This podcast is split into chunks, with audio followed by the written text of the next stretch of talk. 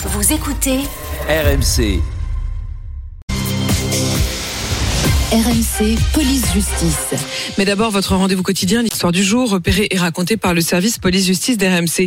Guillaume Biet, vous nous parlez de ce douanier de l'aéroport de Roissy, soupçonné d'avoir laissé passer des millions d'euros de cocaïne.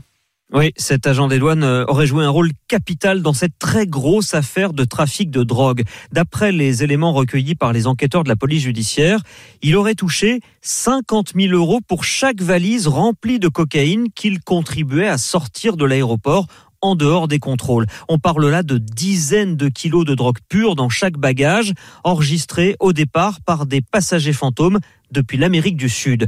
Le douanier, au-dessus de tout soupçon d'après le Parisien, aurait investi ses énormes profits dans l'immobilier au Sénégal dont il est originaire.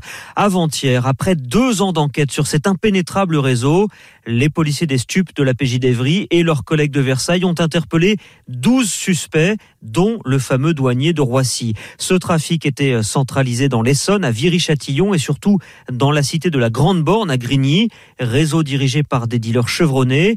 En perquisition, les enquêteurs ont saisi, d'après nos informations, 70 kilos de cocaïne, plusieurs armes, des dizaines de milliers d'euros en espèces et une douzaine de voitures, symbole du train de vie fastueux de certains suspects qui n'ont officiellement aucun revenu.